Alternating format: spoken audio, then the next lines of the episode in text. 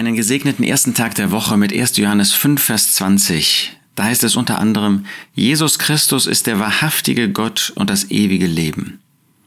Der Apostel Johannes hat hier einen Brief geschrieben, in dem er Gott in seiner ganzen Herrlichkeit vorstellt, als Licht, als Liebe. Und jetzt kommt er zum Schluss noch zu diesem wunderbaren Thema des Lebens. Und da zeigt er, wer der Herr Jesus wirklich ist.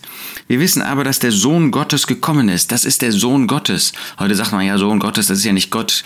Aber die Juden damals, die Gläubigen der ersten Zeit, denen war sofort bewusst, wer der Sohn Gottes ist, der ist Gott selbst. Und der Jesus oder der Apostel äh, Johannes hier an dieser Stelle bestätigt das ja auch.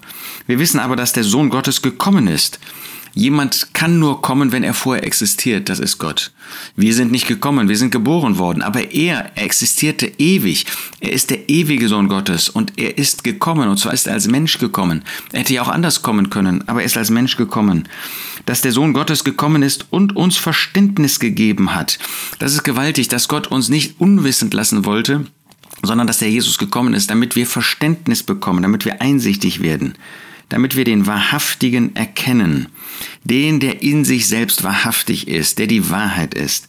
Und wir sind in dem Wahrhaftigen, das ist Gott.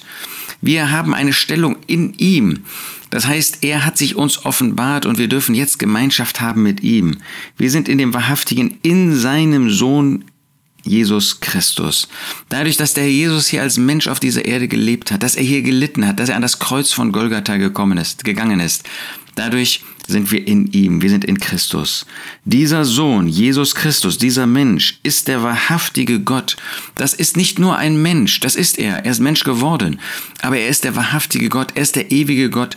In diesem Menschen, der in Niedrigkeit hier auf dieser Erde lebte, finden wir, sehen wir, dass der wahrhaftige Gott nicht nur offenbart ist, sondern dass er selbst der wahrhaftige Gott ist und das ewige Leben. Er ist das in, der Inbegriff dieses ewigen Lebens, das uns geschenkt worden ist. Ja, Jesus Christus selbst ist ist der wahrhaftige Gott und er ist das ewige Leben. Und ihn dürfen wir heute wieder vor uns haben, wenn wir zu seinem Gedächtnis zusammenkommen. Wir dürfen sehen, dass er, dieser ewige Gott, Mensch geworden ist, am Kreuz von Golgatha sein Leben hingegeben hat. Das soll unser Herzen, das darf unser Herzen erfüllen, das darf unser Herzen erfreuen. Nur das kann uns und das darf uns und das soll uns zur Anbetung führen und zu Lob, Preis und Dank. Das wünsche ich dir von Herzen. Jesus Christus ist der wahrhaftige Gott und das ewige Leben.